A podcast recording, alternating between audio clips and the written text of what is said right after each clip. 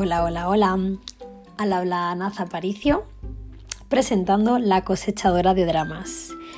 ¿Qué va a ser esto de la cosechadora de dramas? Pues bien, me gustaría que fuera un espacio donde todos pusiéramos nuestro granito de arena y contáramos nuestras experiencias. Yo tengo muchas que contar, eh, os anticipo que todo lo que se vaya a grabar aquí es totalmente verídico.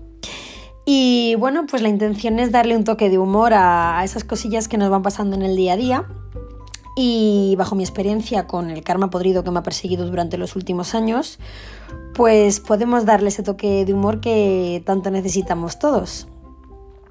Os espero. Chao pescaos.